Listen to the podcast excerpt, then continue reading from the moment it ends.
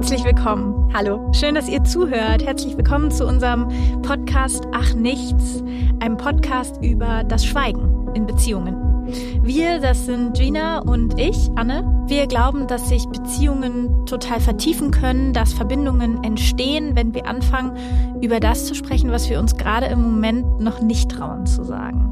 Ja, das hast du schon sehr schön angeteasert. Wir werden insgesamt sechs Folgen machen, in denen wir über genau diese Momente sprechen, die ihr bestimmt auch kennt. So dieses, jemand fragt euch so, hast du irgendwas? Ist was? Und ihr sagt so, ah, nichts. Und man traut sich nicht so richtig zu sagen, was eigentlich gerade war. Oder man hat das Gefühl, das passt gerade nicht. Oder irgendwie hat man auch gar keine Lust, sich damit gerade auseinanderzusetzen. Und diese Ach-Nichts-Momente haben wir so als Ausgangspunkt genommen, um uns mit dem Schweigen in Beziehungen zu beschäftigen. Und zwar nicht nur in romantischen Beziehungen, sondern zum Beispiel auch im Umgang mit Eltern, Geschwistern, Fremden, sich selbst. Genau, und eben auch in Freundinnenschaft, was natürlich gut passt, weil wir Freundinnen sind. Und genau darüber sprechen wir heute auch. Und entstanden ist die Idee im Zusammenhang mit dem ARD Kultur Creators Wettbewerb. Das ist ein bundesweiter Kreativwettbewerb, der Anfang des Jahres ausgeschrieben wurde. Und das Thema des Wettbewerbs war Verbindung. Und da war es für uns deshalb ziemlich schnell klar, dass wir über Kommunikation sprechen möchten. Denn darum geht es ja eigentlich immer. Neun von fast 650 Projekten wurden ausgewählt und die werden jetzt tatsächlich umgesetzt in Kooperation mit den Rundfunkanstalten. Und ja, unser Podcast, ach nichts, ist einer davon.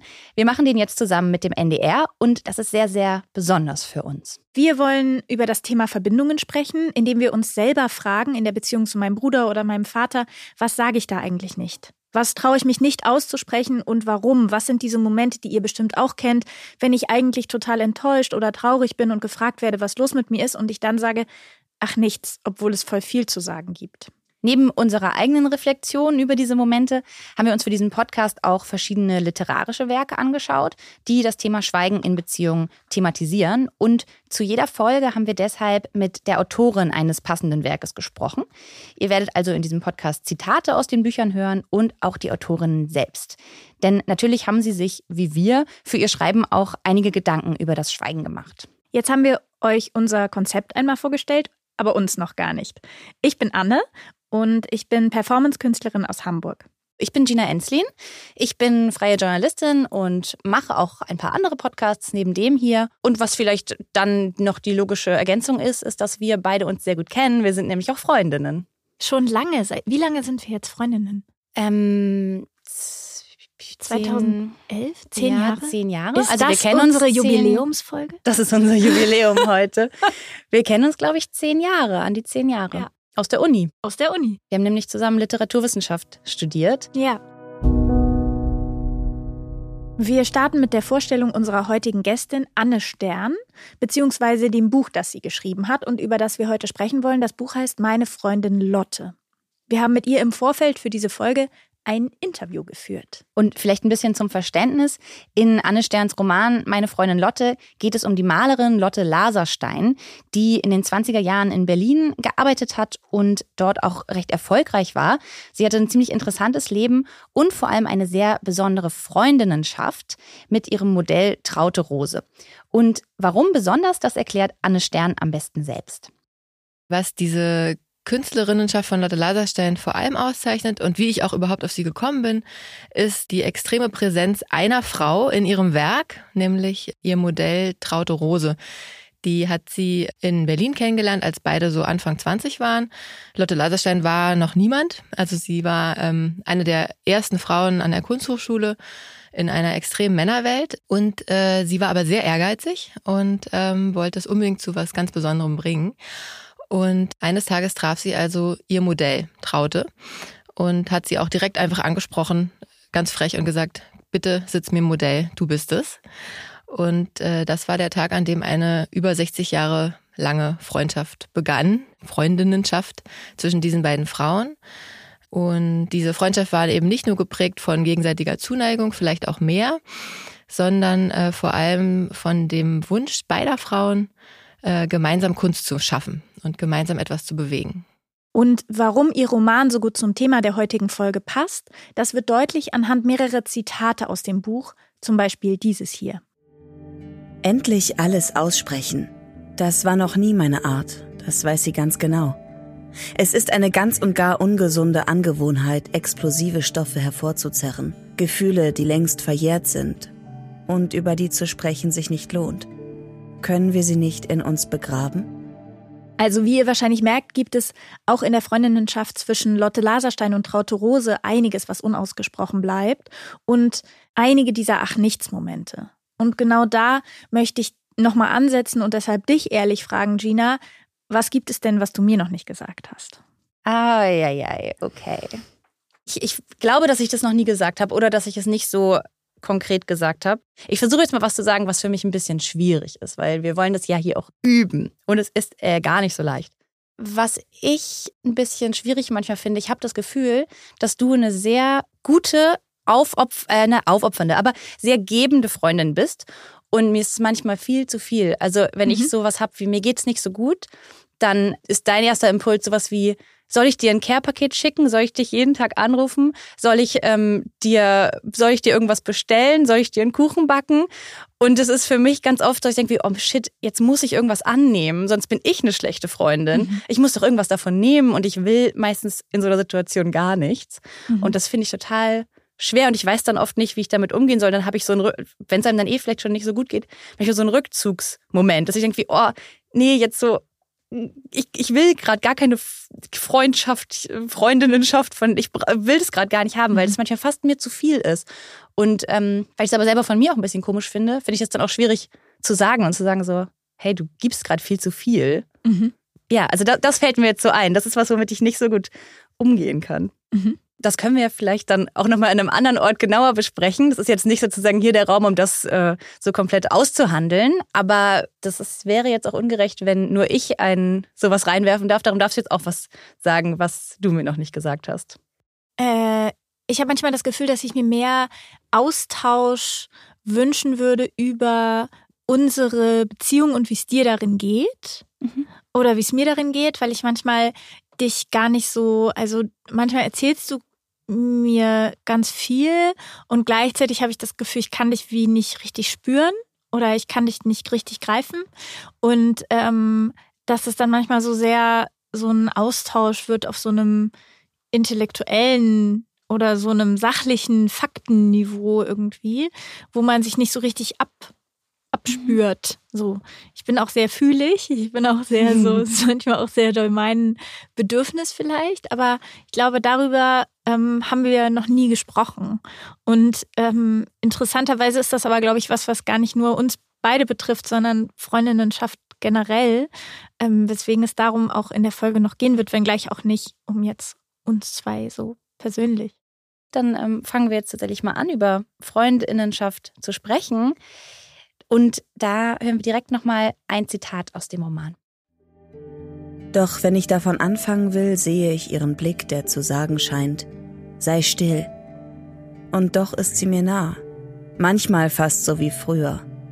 Aber das Schweigen, das in letzter Zeit oft zwischen uns steht, ängstigt mich. Es gab in der Vergangenheit Dinge, über die wir nicht gesprochen, Gefühle, die wir verbannt haben, als schämten wir uns für sie. Auch Lotte weiß das, weiß, dass ich recht habe. Aber heute sind sie verkrustet von all den Jahren, von all dem Staub, der darauf fiel. Manchmal hole ich Luft, will schon ansetzen, denke, dass ich ihren Panzer durchbrechen kann. Ich sehe Lotte an, will beginnen. Und ich glaube, das ist so ein Moment, der hier gerade beschrieben wird, den man eigentlich vielleicht ganz gut kennt aus Freundschaften, dass man denkt so, ich habe eigentlich was, das liegt mir quasi so auf der, auf der Zunge, aber ich irgendwie geht das nicht, geht das nicht raus. Mhm. Ja, und sie spricht ja auch von einem Panzer und dabei habe hab ich manchmal den Eindruck, dass man sich in Freundinnenschaft so sehr nah ist und dass es eigentlich genau darum geht, sich irgendwie so zu zeigen und trotzdem hat man manchmal das Gefühl, die andere ist verschanzt oder eingeigelt, verpanzert um das ein bisschen zu verstehen, warum Freundinnenschaften eigentlich so funktionieren, wie sie funktionieren, kommen wir gleich auf ein sehr schematisches Konzept von Männerfreundschaften und Frauenfreundinnenschaften. Darum vielleicht hier an der Stelle noch einmal kurz, wir beide sind cis, hetero und unsere Erfahrungswelt ist klar, bildet halt nicht bildet einfach nichts Umfassendes ab. Nee. So, das ist uns einmal wichtig zu sagen, bevor wir jetzt nämlich auch auf so eine sehr schematische Einordnung noch kommen Ja. von Männer- und Frauenrollen. Ja. Aber das ist an dieser Stelle, glaube ich, wenn man sich die, das historisch herleitet, ganz sinnvoll. Eigentlich war Freundschaft sehr stark ein männerfokussiertes Konzept historisch. Das heißt, man hat, ist eigentlich davon ausgegangen, dass das ein Raum ist, wo sich Männer intellektuell begegnen, was Frauen als ja schon als Fähigkeit eigentlich nicht zugestanden wurde. Deshalb ist es auch klar, dass sie keine Freundschaften hatten. Und ein ganz bekanntes Beispiel ist zum Beispiel auch die Freundschaft von Goethe und Schiller, also den beiden großen deutschen Dichtern, wo dann auch dieses gegenseitige intellektuelle Verstehen, eine gemeinsame Auffassung von Kunst, von Literatur, das also so sehr vergeistigtes eigentlich eine Rolle spielt. Wir können da auch mal kurz reinhören. Selig, wer sich vor der Welt ohne Hass verschließt, einen Freund am Busen hält und mit dem genießt. Also das ist natürlich interessant, auch hier so eine Trennung zu haben zwischen romantischen Beziehungen und Freundschaften, dass man sagt, okay, also das holde Vibe, das habe ich sozusagen zu Hause sitzen und ähm, an dem erfreue ich mich romantisch, erotisch und dann habe ich eben noch jemanden für richtigen Austausch und das ist natürlich ein Mann für intellektuellen Austausch. Und genau dieses Konzept von Freundschaft als rein intellektuelles Konzept, das verändert sich dann im 20. Jahrhundert und wird dann mehr dem Weiblichen zugeordnet. Also es gibt sozusagen zwei Parts, die ich daran noch interessant finde. Also es gibt zum einen dann so auch philosophische Theorien über Freundschaft, die von Männern geschrieben sind. Kant zum Beispiel, vielleicht ein bekannter Name, ähm, der gesagt hat, also ein Freund, der ist zum intellektuellen Austausch da, aber eine Freundschaft, die ist auch unkompliziert, die ist leicht, die ist freudvoll. Ja, also man ist irgendwie on the same page. Und ich finde, das ist eine Idee von Freundschaft, die sich bis heute durchzieht. Ne? Also, dass man sagt, wenn ich eine Freundin habe, das soll irgendwie Spaß machen, das soll leicht sein. Wir haben ähnliche Vorstellungen von vielen Sachen.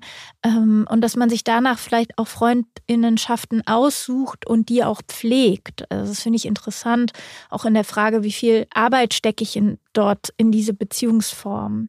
Und das andere ist eben, dass in dem Moment, wo es sozusagen, wo Freundschaft in Überschneidung mit dem geltenden Frauenbild, wo dem auch ein emotionaler Kontakt zugeordnet wurde, wurde es sozusagen für die philosophische und intellektuelle Untersuchung von Männern total irrelevant.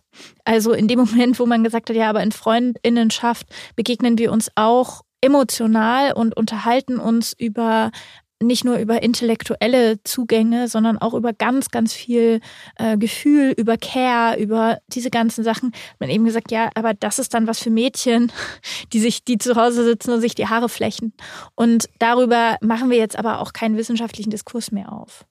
So, oder keinen intellektuellen Diskurs mehr auf. Und da gab es sozusagen so eine, wie so eine Gegenüberstellung von intellektuell, politisch, geistigen Männerfreundschaften und banalen Frauenfreundschaften.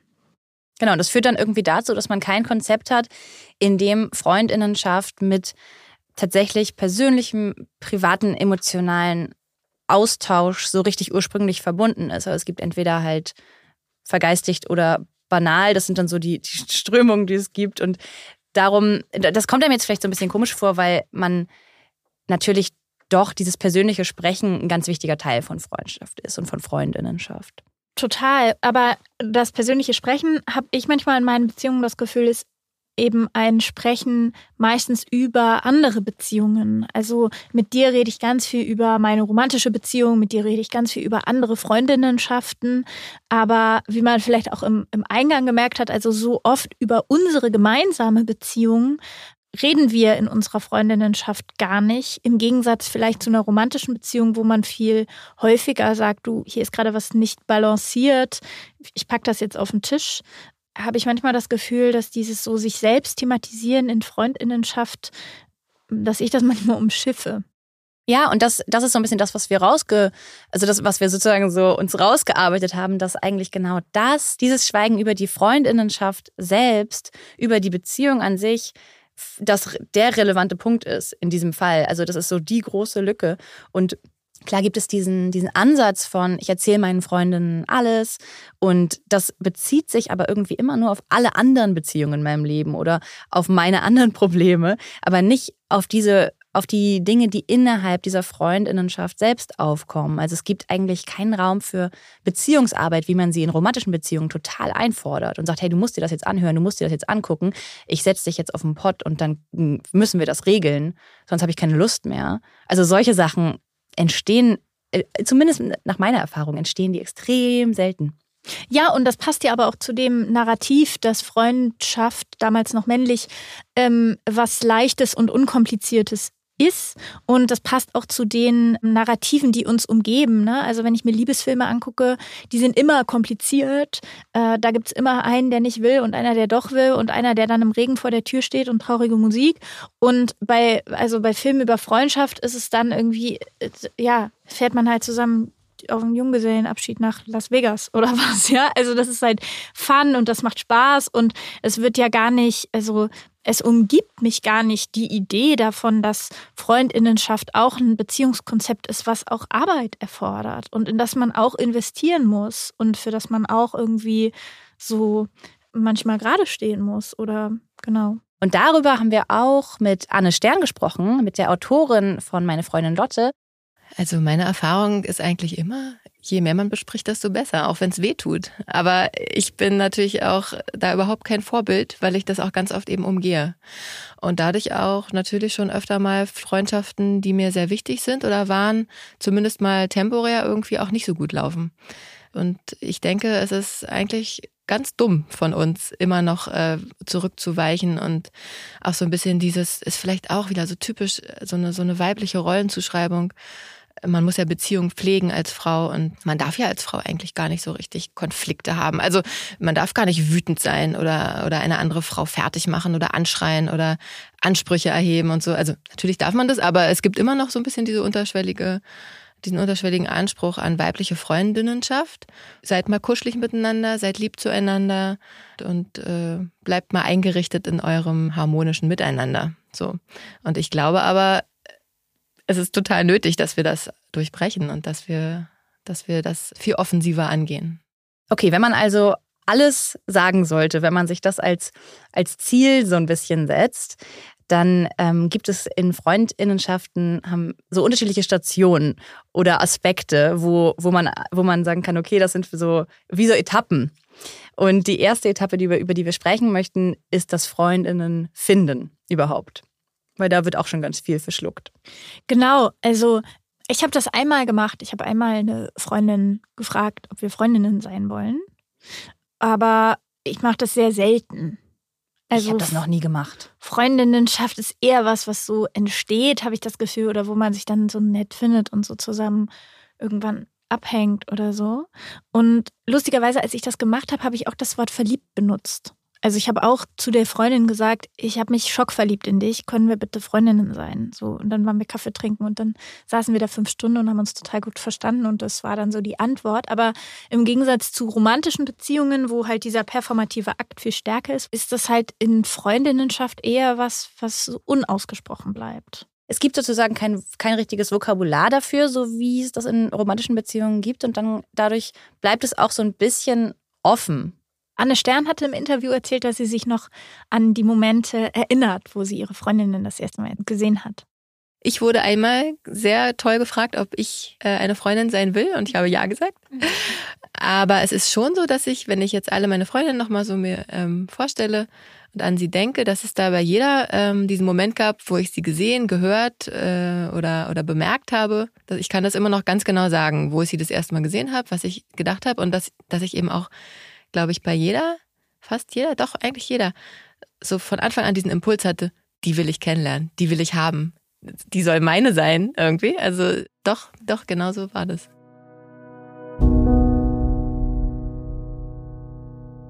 Was ja natürlich auch total schön ist, dass Anne Stern das immer so genau wusste. Ne?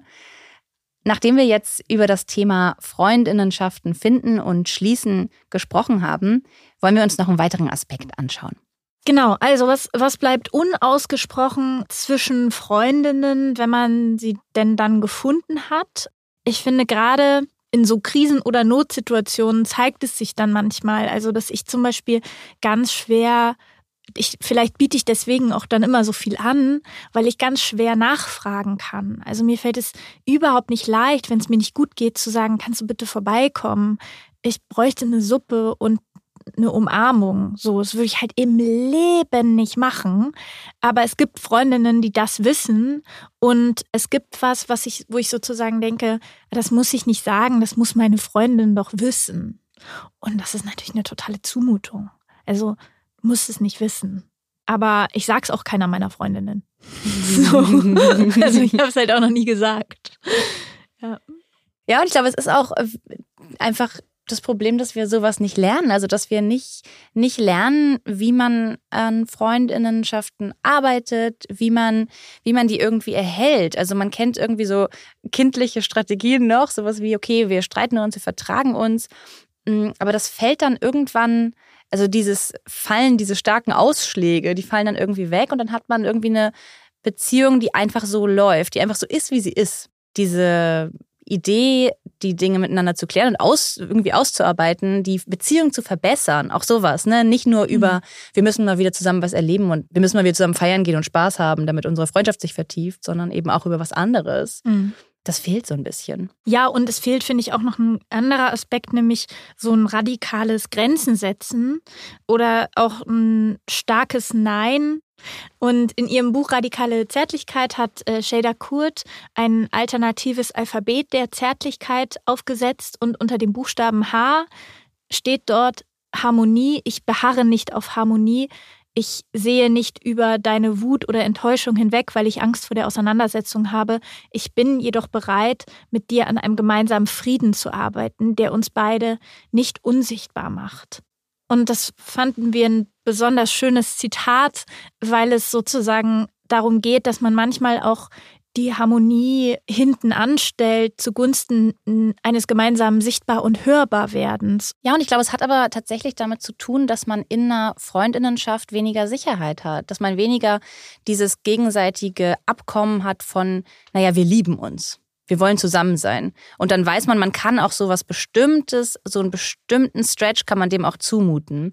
Und bei Freundinnen äh, würde ich immer eher denken, so, oh, wenn ich die jetzt so nerve, dann findet die mich halt, dann findet die mich blöd. Hat die doch auch keinen Bock drauf. Hat doch, die hat ja noch andere Freundinnen, mit denen sie sich wahrscheinlich so total easy versteht und dann muss sie doch nicht an mit der, also, ne, dann will sie doch nicht an dieser Freundschaft jetzt arbeiten. Also so, dass da irgendwie, dass da dieses Vertrauen in diese weil es einfach nicht diese Zweierbindung ist in den meisten Fällen, sondern weil es da noch eine Auswahl gibt, dass einem das vielleicht manchmal so ein bisschen fehlt. Okay, also dann jetzt hier ein performativer Akt von mir, Gina ich liebe dich, ich halte das aus, du kannst unsere Freundinnenschaft stretchen und du darfst mir Sachen zumuten. Danke. Angebot. Danke.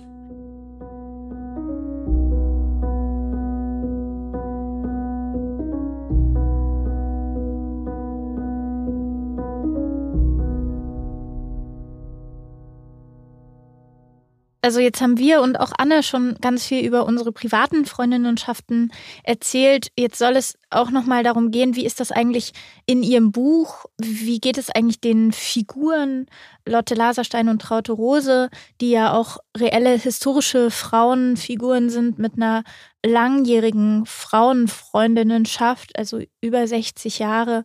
Worüber haben die eigentlich geschwiegen? Ich glaube, die Hauptmotivation ist immer Angst schweigen. Also äh, die Angst, sich bloßzustellen oder auch etwas aufzuwühlen, was vielleicht die ganze Sache noch schlimmer machen würde. Das Schweigen ist immer erstmal vermeintlich die, der einfache Weg. Nur ich glaube, was beim Schweigen eben so charakteristisch ist, dass das Schweigen eben sich ausbreitet. Also das ist so ein bisschen wie bei Michael Ende mit dem Nichts. Also da, da gibt es doch auch diese riesigen Flecken des Nichts, die nach und nach diese fantastische Welt zerstören. Und, und ich glaube, dass das Schweigen auch so wirklich so eine Wirkung hat dass einem das irgendwann sehr, sehr schwer im Mund herum liegt. So. Und davon werden meine Romanfiguren eben dann auch eingeholt in ihren mittleren Jahren. Und, und sie stellen eben fest, es führt einfach kein Weg mehr dran vorbei, dass wir über Dinge jetzt sprechen. Über uns sprechen, so, und, und, und ausloten, was, was geht noch und, und was haben wir noch aneinander und, und dass sie dann eben auch den Mut finden in meinem Roman, das habe ich denen nur angedichtet, ähm, Aber ich glaube, es stimmt auch ein bisschen mit der Realität dieser Figuren, dieser Personen überein, dass sie eben den Mut finden, ähm, einen neuen Weg zu gehen und, und ihre Freundinnenschaft auf eine andere Ebene wieder zu heben oder eben vor allem dieses Verbindende, diese Kunst, die eigentlich immer so die dritte im Bunde war, so ein bisschen bei den beiden, wieder hervorzuholen und, und das ganz bewusst wieder in den Mittelpunkt ihrer Freundschaft zu stellen. Und in dem Moment sind sie, glaube ich, auch wieder stark und wieder unangreifbarer. Und das habe ich dann ja auch im Nachwort geschrieben. Man weiß eben auch, dass Lotte Laserstein und Traute Rose sich bis ins ganz hohe Alter noch getroffen haben, besucht haben und, und wirklich miteinander ein Leben geteilt haben. Die haben sich teilweise täglich geschrieben, auch wenn sie nicht im gleichen Land gelebt haben. Die haben sich jede Ferien besucht und es gibt eben Fotos, wo sie über 80-jährig zusammen Hand in Hand auf einer Bank sitzen. Und ich finde das wirklich sehr, sehr berührend und, und irgendwie sehr hoffnungsvoll. Und so habe ich meinen Roman dann auch hoffnungsvoll enden lassen. Und obwohl der Roman hoffnungsvoll endet, merkt man auch ganz deutlich, dass die Charaktere große Angst vor diesen Aussprachen haben. Das hört man auch, wenn man mal in den Roman reinliest. Käme es zwischen uns zu einem richtigen, offenen Streit, wäre ich die Verliererin, das weiß ich, auch wenn Lotte nur zu einem hohen Preis gewinnen würde. Ich würde meine Koffer packen und in den nächsten Zug steigen, weg aus diesem Niemandsland. Ich möchte nicht, dass es dazu kommt. Also halte ich mich zurück, schweige, obwohl ich sie schütteln will, und wende den Blick ab, wenn sie mit diesem gebeugten Rücken, den sie sich angewöhnt hat, vor der Staffelei sitzt und die Farbe zu dick aufträgt. Wenn ich nur wüsste, wie ich sie zum Reden bringen kann, nicht zum Schreien und Wüten. Und ich meine, das spricht eigentlich auch genau diese Angst raus. Ne? Das ist einerseits ähm, was anzusprechen, aber auch die Angst davor, dass dann halt dabei kein Gespräch rauskommt, sondern ein Streit dass der ja auch total selten ist in Freundinnenschaft. Also sag ich jetzt alles so. Ich meine, vielleicht empfindet das auch jemand ganz anders.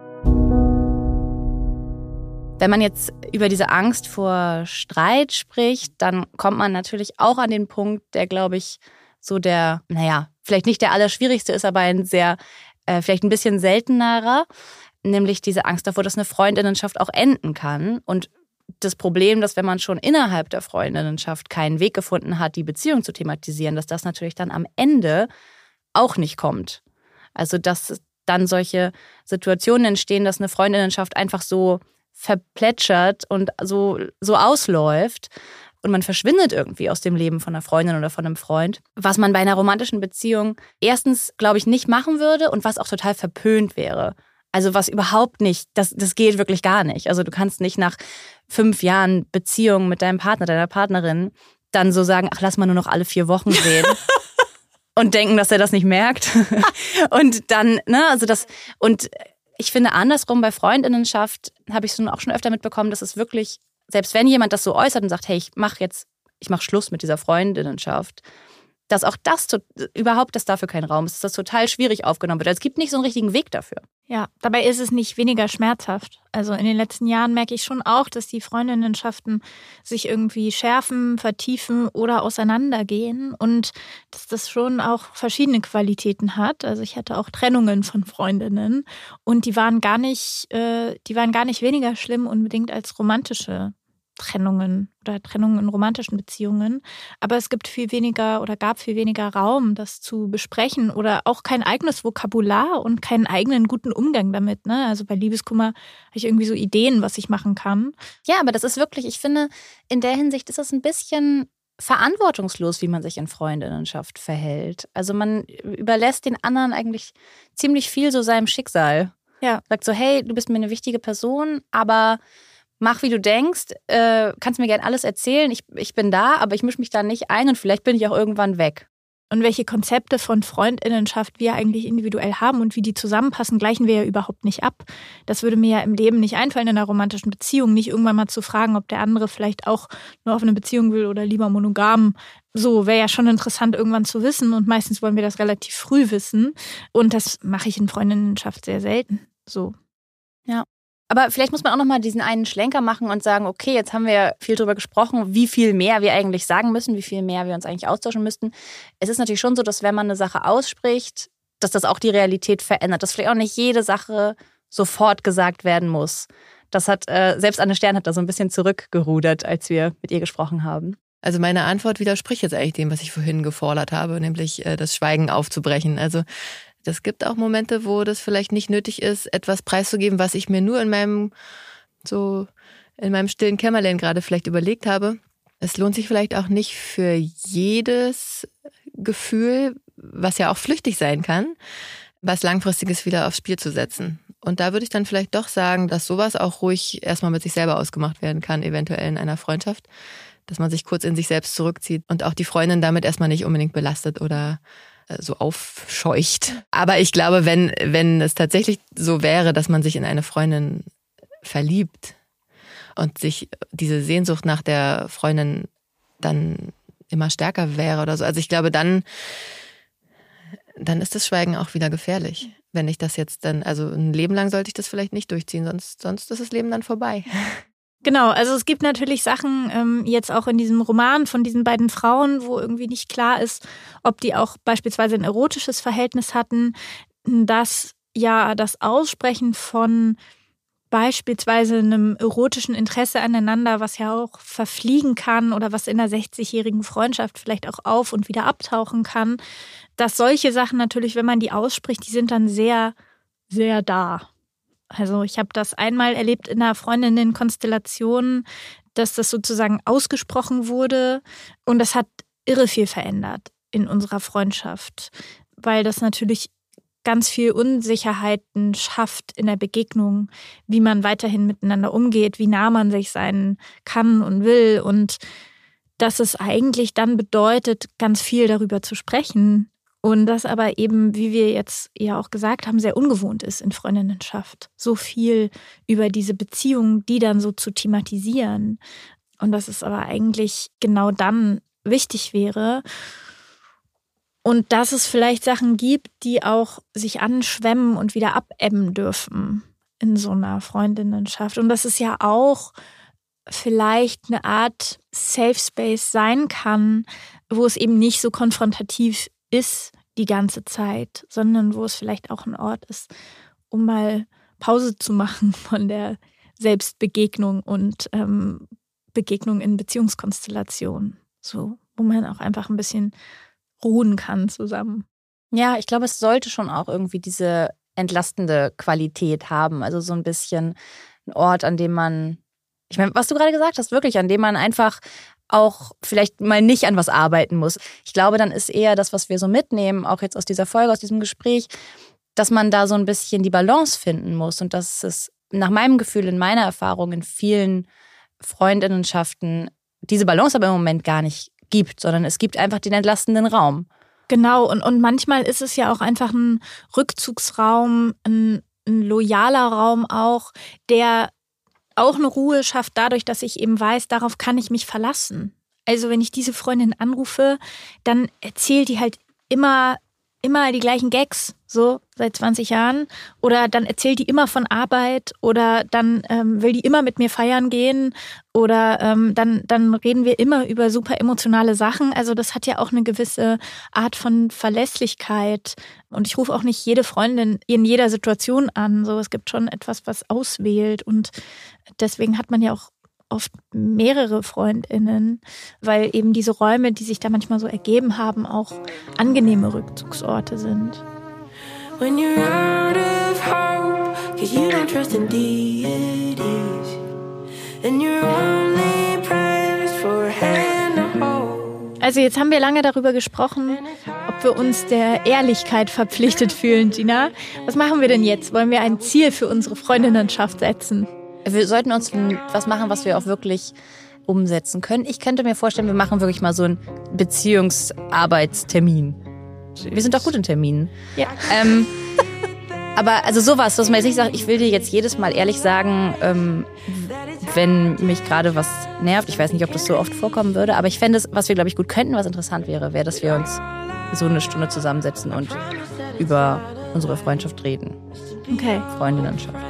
Ja, lass machen. Wir erzählen euch nächste Woche davon. You can count on me.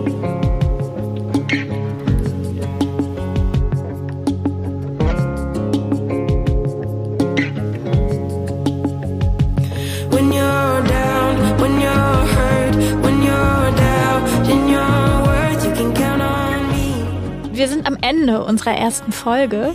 Wenn ihr jetzt nach dem Hören dieser Folge an einen eigenen Ach nichts Moment gedacht habt, dann erzählt uns gerne eure Geschichte. Wir würden super gerne hören, in welchen Momenten ihr schweigt und wann ihr euch nicht traut, etwas auszusprechen. Schickt uns euren Ach nichts Moment gerne an achnichts@ndr.de. Genau, das wäre super, denn das können wir an dieser Stelle auch schon mal verkünden. Wir werden die letzte Folge dieses Podcasts live aufzeichnen in Hamburg und für diese letzte Folge würden wir sehr gern eure Geschichten mit einbeziehen. Natürlich gehen wir anonym mit euren Geschichten um.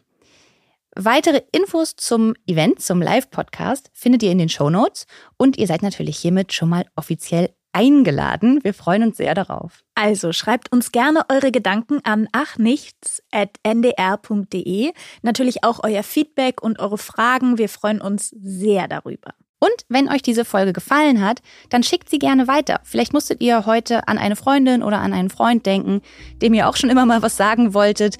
Schickt es rum und Bewertungen finden wir auch super. Gebt uns unbedingt eine gute Bewertung, wenn es euch gefallen hat. Und schaut auch gerne in der ARD Audiothek vorbei. Dort findet ihr nämlich noch zwei weitere Podcasts von den ARD Kultur Creators. In Überlebenskunst spricht Dreampop Artist Manometer mit KünstlerInnen über die Geschichte hinter ihrer Kunst. Und in Deep Dialog oder Deep Dialogue geht es um Deep Talk statt Smalltalk. Macht's gut und bis zum nächsten Mal. Tschüss, ciao. Ach, nichts. Warum wir manchmal schweigen. Ein Podcast von RRD Kultur und NDR für den Creators Wettbewerb, produziert von Stereotype Media.